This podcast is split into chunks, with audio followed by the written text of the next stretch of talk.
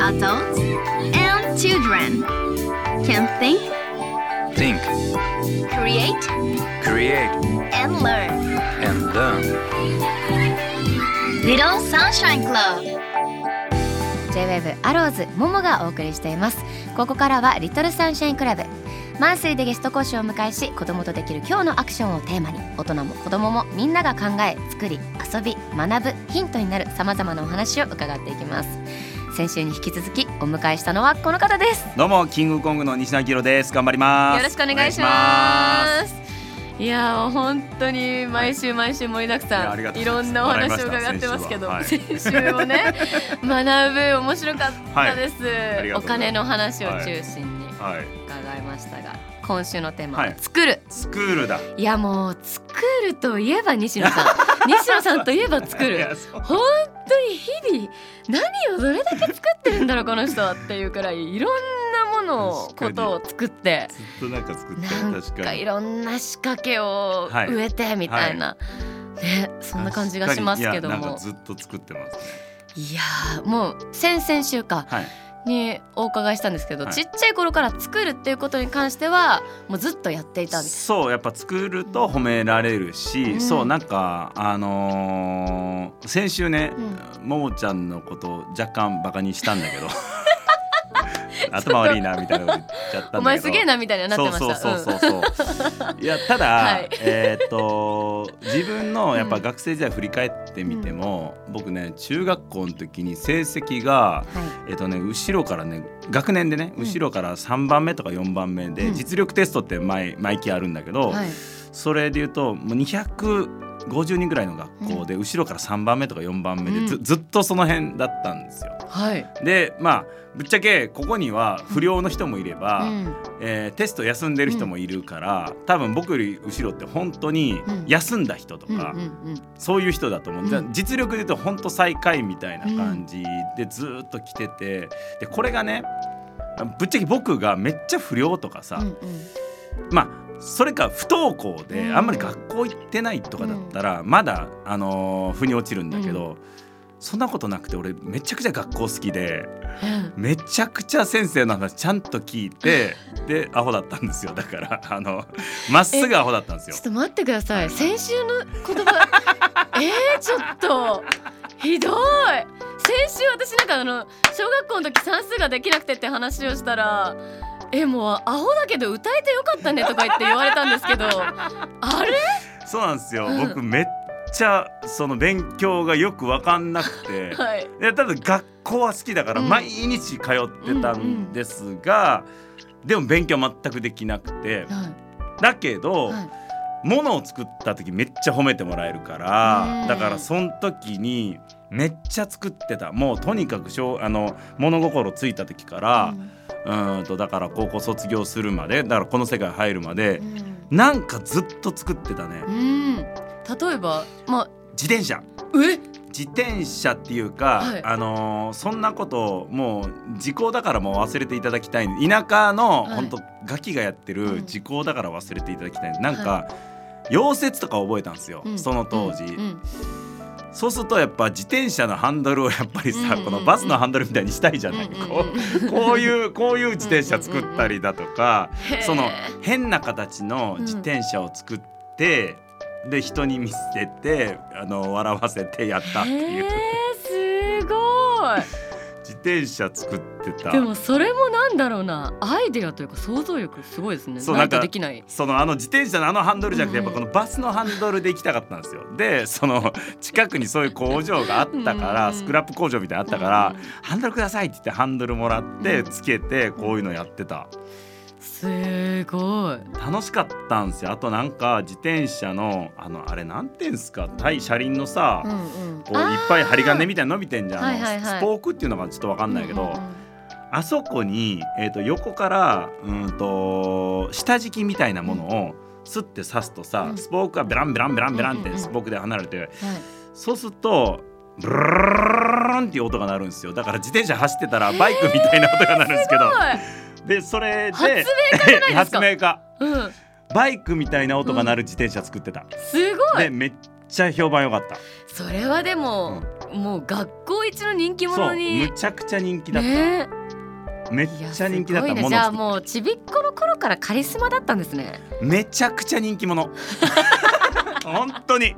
幼稚園の時からめちゃくちゃ人気者。すごいな。それはすごい。めっちゃ人気者だったかでも授業も楽しく聞いていて。そうで全然あの楽しく聞いてたんだけど、うん。先生が何言ってるか分かんなくて、うん。で中2の後半ぐらいから、うんうん。えー、と学力が急にバッて上がってえなんとか高校に行けたっていう感じ。ー、それは何かきっかけがあったんですか？それはあまりにもアホすぎて、うん。えっと、近所の高校にもう入れないっていうふうに言われて、うん。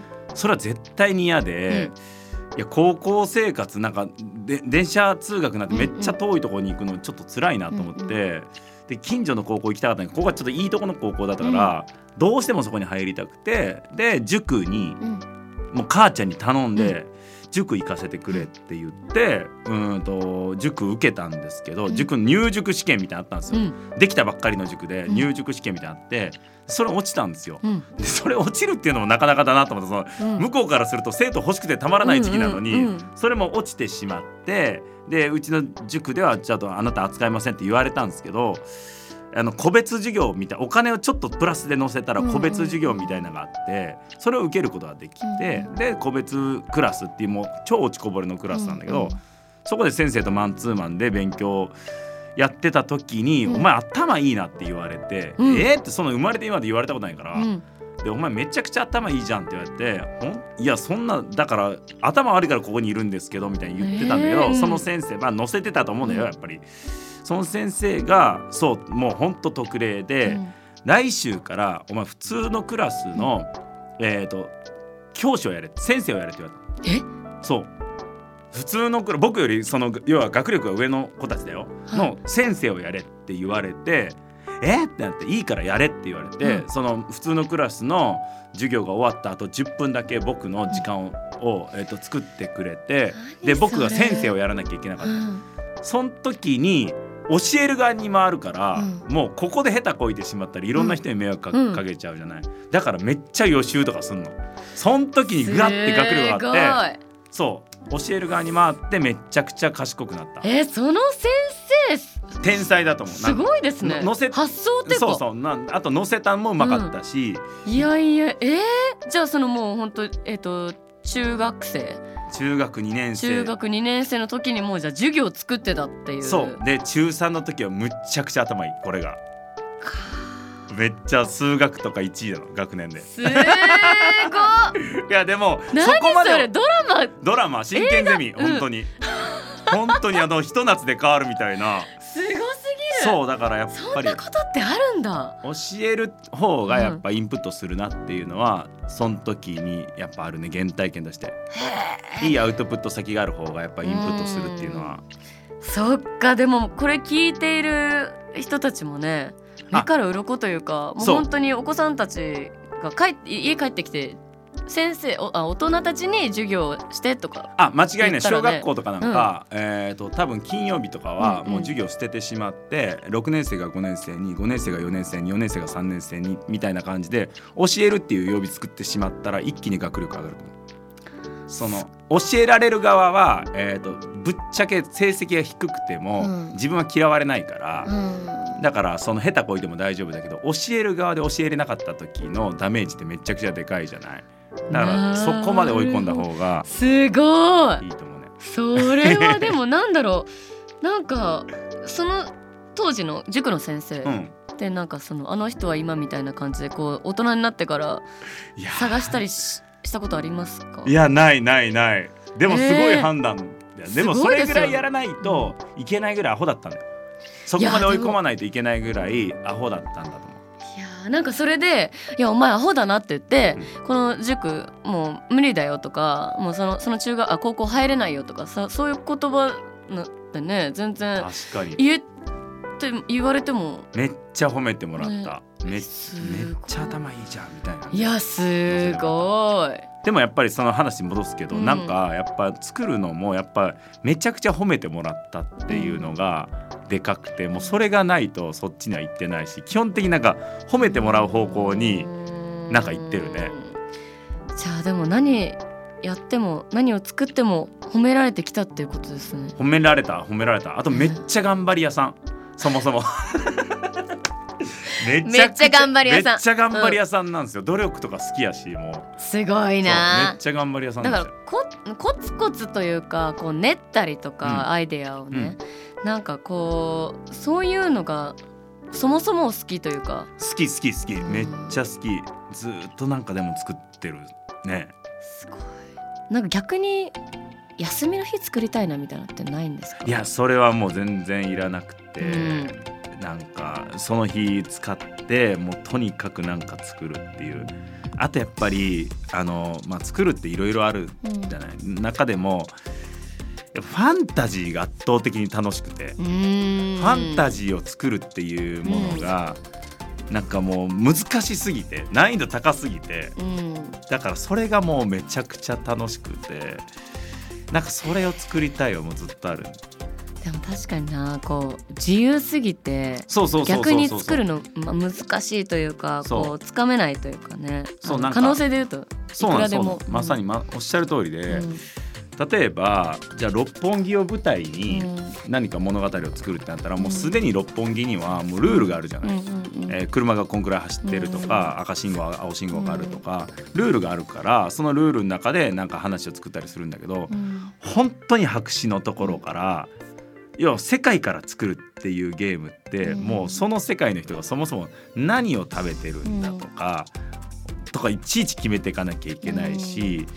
じゃあ例えばうーんじゃあ煙突町のプペルみたいなのを作った時に、もう頭の上は黒い煙で覆われてて、火がささないから、ってことは、もう作れる、えー食物は限られてくるし、あと火がささないっていうことはそれ、えー、相応の何かしらの、えー、とビタミンが足りなくなるわけだから、何かしらの病気になってしまうとか、そういうのも山ほど調べるの。うん。同じように火がささなかった時代どういう病気が蔓延したんだろうとかでそうやってルールをだから煙突町のプペルとか作る時はそのまずね町を作るのに1年ぐらいかかってるんですよ。ストーリーを作る前に町を作るのに1年ぐらいかかってうん。すっごい分厚いルールがあるんだけどうん。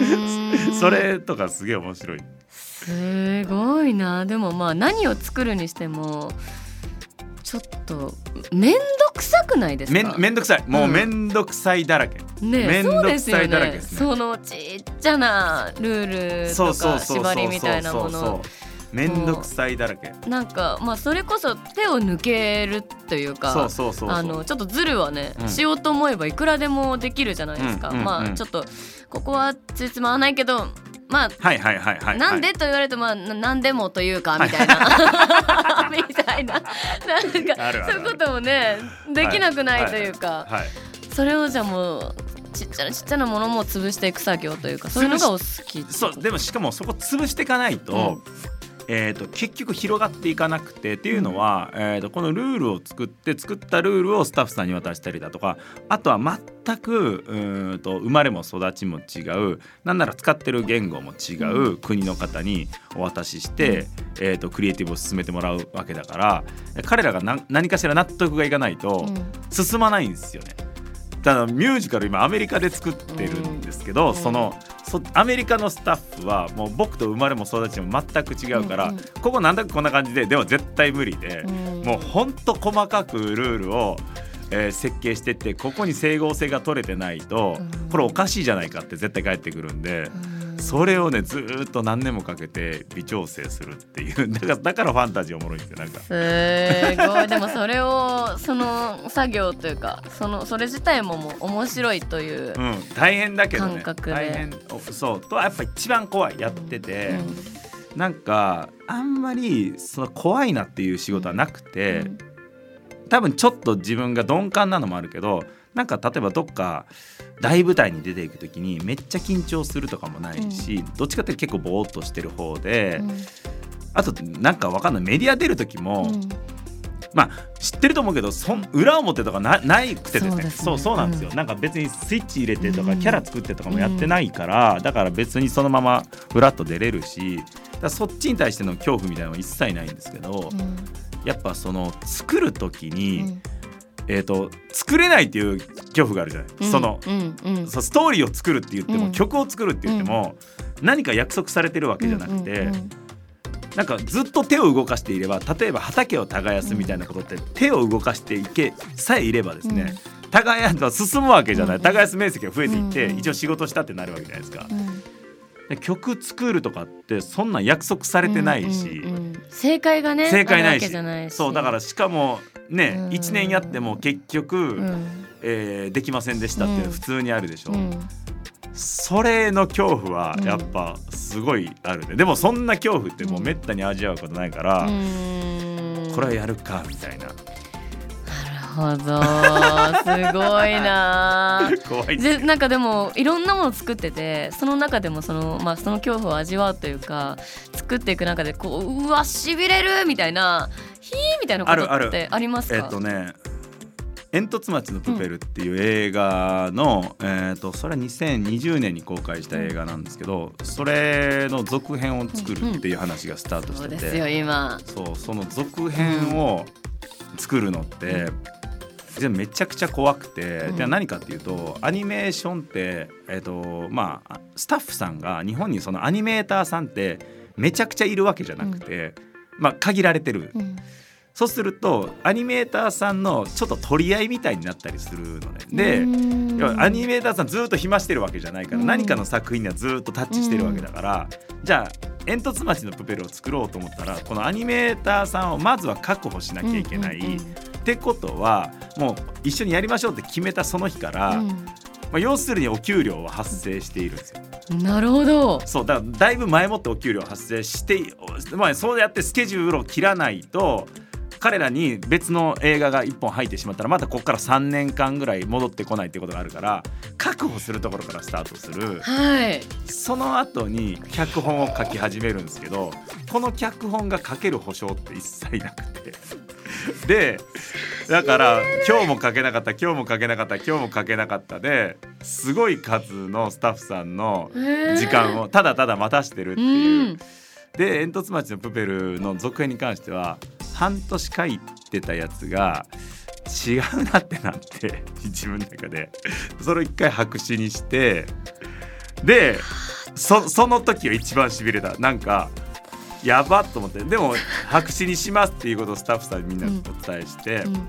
すいません待っていただいたのにごめんなさいっていうがあってもう一回やり直していいですかって言ってそっからまた次の日から書き始めるんだけどその時 もう一回やり直していいですかって話し合いした帰り道しびれたどうしようと思った。いやでもこのノリでしびれた。言ってますけどとてつもない人数が関わっててお金とねもちろん時間と。いやーちょっともうそんしびれるよね。なのもう。でもこんな怖いことないから普通にせ生きてて。そりゃそうですけど。こんな怖いことないからこれは一いや個なんか持っておここれはすごい。うだからうーん。そんなことやってるから時々、はい。最近アルバイトボランティアバイトとかするんですよ。めっちゃ楽しいもん。なんかなんか見ました？私インスタで。あなんかハイボール屋さんとかで。ハイボールでそう渋谷でハイボール売ってたんいですよ。やもうさ。一杯300円で。すいらっしゃいとかってめっちゃ幸せだった。だってやればやるほどうん。進むことがもう、うんうんうんもう一人に売ったらいいわけじゃないですか、二人に売ったら2個売れるわけじゃないですか、めっちゃ楽しくていやこれはちょっと精神衛生上1ヶ月に1回は何かしらのアルバイトはうんしたいと思った。確かにな。こなすことのちょっと美しさってあの気持ちよさみたいなのあるあるあるある。だからんそう。やっぱ畑は耕したいし、うんおまん。じゅう売りたいし おでん売りたいしあれはなんかなんかそれもちろんその苦労はあるのはもうあるんですけどうんいやなんか違いすぎて世界が。でもあれはすげえ楽しかったな。でも一方でその、ねそう作れないかもしれないっていうのはめっちゃ怖かった。すごいな。こんなに生み出していてこんなに作り出してる作っている人でもやっぱりそれだけしびれることあるんだな。ないんすか？チャランポもだって。だって曲がずーっとコンスタントにでき続けるってそんなことある、でもそれで言うと小春ちゃんは結構本当に締め切りがもう今日とか、うん。あのもうそのレベルそっから書き始めたりとか結構そそれで書き立てられてもうもう無理間に合わないっていうので生み出すタイプだったりまあライブがもう迫っていたりとかもうそれこそそのもう着地点というかまあお披露目するっていうのはい。を先に決めてしまってから動き出したりとか、まあ、発売日先に決めちゃったりとかアルバムで言うと。はい、だから新しいこと挑戦したもので言うとあのタップダンスをはい。いついつのライブで披露します私言っちゃってそこから習い始めたりとかしました。この間のライブで披まあでも露しましたけど、そうでもしないと、うん。もうそうでもしないとですね、はいでもそのおかげで結構そのどうにかする力みたいなのは多分あのあってそれでそうですね。まああとは一緒にやってくれてるスタッフの皆さんもそれに付き合ってくれる人たちというかだからコツコツ下準備してい。ついつに向けて頑張りましょうみたいなのやったこできたことがない。できないよね。できないですよ。できないよいつまでたってもそれでは。間違いないね。そうなんですよ。間違いない。でもまあねどうにかしちゃってるみたいな。どうにかしようとししちゃってどうにかなっちゃって、あー。おかげで完成しちゃったみたいな感あー。あー。いややってる。大事。いやでも締め切りみたいなものがないじで、と、うん。そうなんですよ。何かどっかに痛みが発生していないと、ね。うん。ややらないのはもう間違いないですね。うん。いやでもすごいなあそれだけ作っててもやっぱそういうことってあるんだな。怖すぎ怖すぎてもう。スタッフさん何百人待たせてるとかいね。やもう怖すぎてちょっとちょっと前に聞いた話ですけど思い出したくない。すごい。いやすごいなまあでもあらゆるなんかなんだろうまあ映画とか、はい。まあその講演会とか個展とか、まあイベントなんかいろんなことをやりながら、はい。オンラインサロンとかもやってますけど、やってまあてかオンラインサロンを絡めていろんなことをやってるって感じですか？そうそう制作過程をオンラインサロンメンバーさんに共有して、うん。えっ、と作ってるね。っていうのは、うん。えっ、となんかねそれもなんかこの間うんと話したんだけど、うん。あのこんまりさん片付けの魔法のこんまりさんが、去年だったかな、アメリカのテレビの、えー、と賞を取ったんです、世界一の賞を、えー取ったんですけど、そんなことを日本人ほぼ誰も知らないじゃないですか。え要するになんか世界一とか取ったところでその賞のことを知らなかったら過程を知らなかったら、うみんな興奮できないっていううん。ことが分かって、うん。そうそう考えると,、えー、と自分もねなんか映画の時にじゃあ日本のアカデミー賞を取ったらみんな一応おめでとうってなるんですが、なんか海外の賞も僕らいくつか取ったんですよ。うんですがこの海外の賞のことみんな知らないから、それの凄さとかも知らないから、完全に無風でって考えるとお客さんの感動だとか興奮みたいなものを想像しようと思ったら。ちゃんと過程を共有しておかないと、この賞を取るのはこれぐらい難しいんだよとかここ行くにはこれぐらいあれは高い山でっていうのを共有しておかないと感動すら生まれないなと思ってだから制作過程はもうゼロからもう、うん。こんなん思いついたっていうところからサロンメンバーさんに共有してなんかやるようにしてる。じゃあもうなんかまばだきできないって感じですねオンラインサロンのね メンバーさんたちは。よねサロンメンバー次から次へと新しいことが飛び込んできてて。そうそうそうそうそうそうすごいなね。オンラインサロンっていう言葉自体、うん。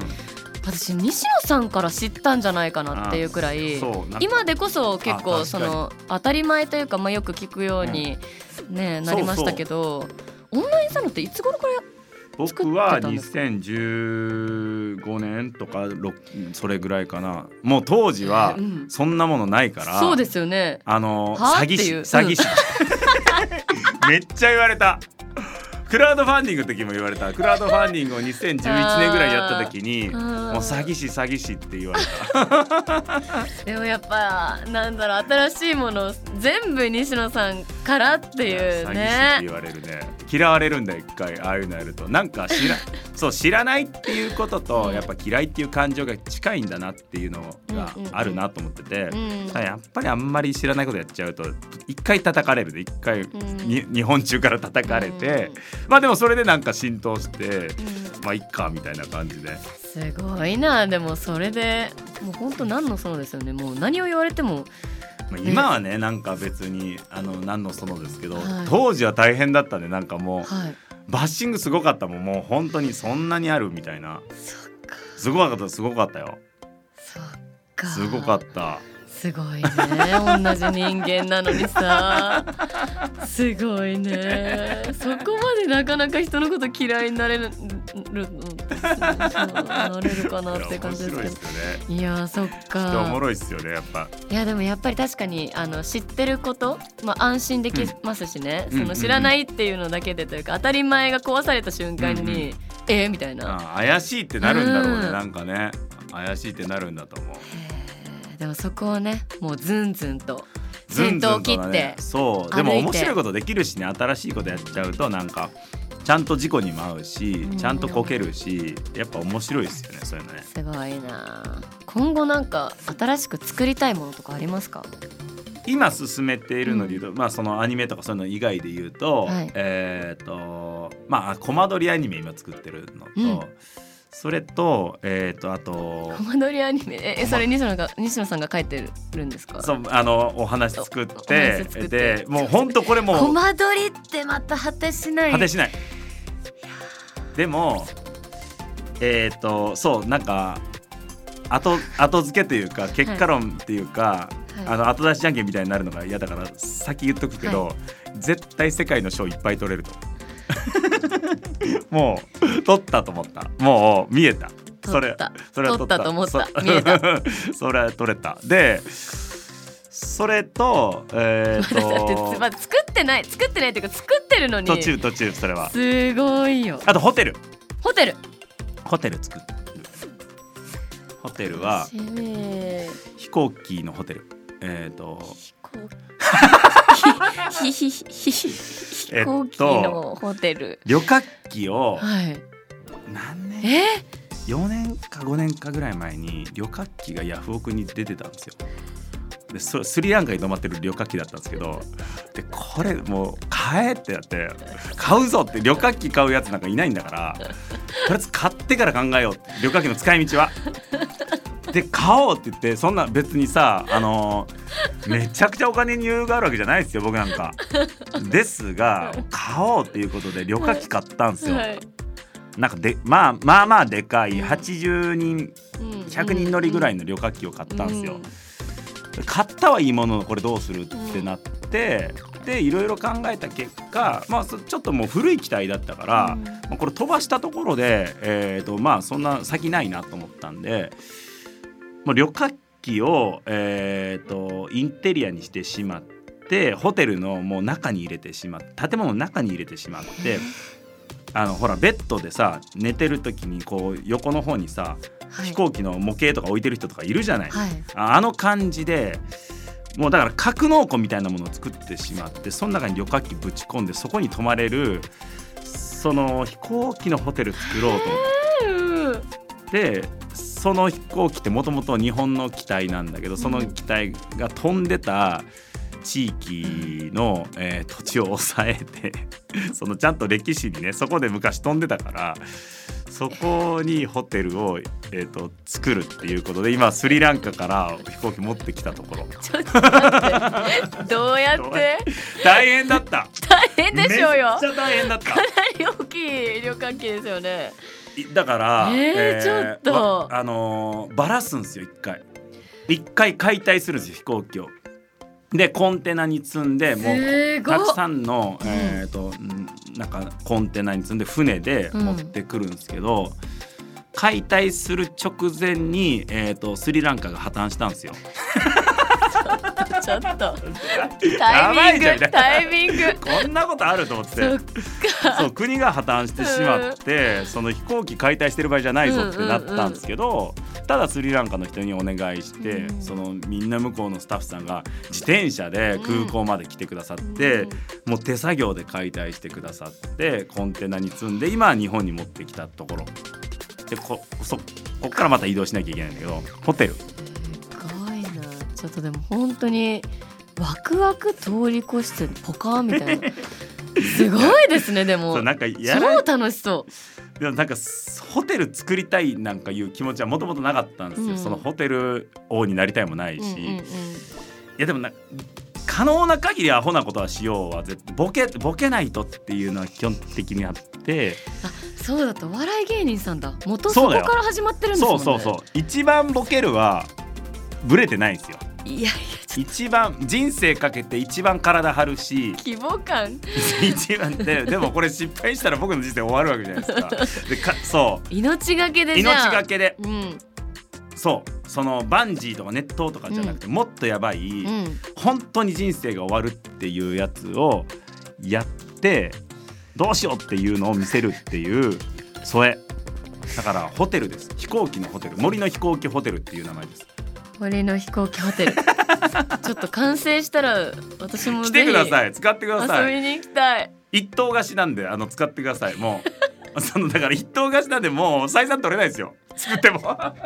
一組しか泊まらないんだからそんな格納庫みたいななんでもやっぱ発想としてはうん。たくさん泊まらせたいみたいな、そうだけど、ねえ。なんかせこいなと思ってそれだから。も贅沢だすごいな。泊まってくださいそれ。でもそれはもう世界中から来ますね泊まりたい人が。来るかな？来ると思います。西野さんの頭の中というかねちょっと作ったものってのでワクワクして泊まりに来る人がたくさんいると思いますよ。頑張りますそれ。はい。絶対元取れないんだよ。失敗だでもいや失敗しまいやでしたも失敗しましたがやっぱあはい。西野さんの成功というかね。なんかそんな感じがしますけども。ありがとうございます。はい。では最後に、はい。子供たちまああとはあの子子供たちを育ててるお父さんお母さんに向けてはい。何かメッセージがあればお願いします。なんか 大それたことはあまりあの言えないんですけれども、はい。やっぱお父さんお母さんも勉強しないことにはほとんどのお父さんお母さんって多分大学出た瞬間にもう多分勉強やめちゃってると思うので、なので今改めてね、えー、と本当に親子で一緒に勉強する時間を作るのがいいんじゃないかなと思います。うん。じゃあまずは西野さんの本を買あって、はいあ買ってください。夢と金っていう本です。買ってください。はい、はい。みんなで読もうっていうはい。ことですね、お願いありがとうございます。リトルサンシャインクラブ今月は3週にわたって西野昭弘さんにお話を伺いましたどうでしたか？もものラジオ面白かった。ちゃんと働いてる。また呼んでください。西野さんが面白かった本当ですか？いや面白かった。ありがとうごちょっとざいます。生放送の方にもぜひ 6, えー、6時から緊張する。緊張しないやばい6変なこと時から9時ですはいよろしくお願いします。お願いします頑張ります。ありがとうございましたありがとうございました。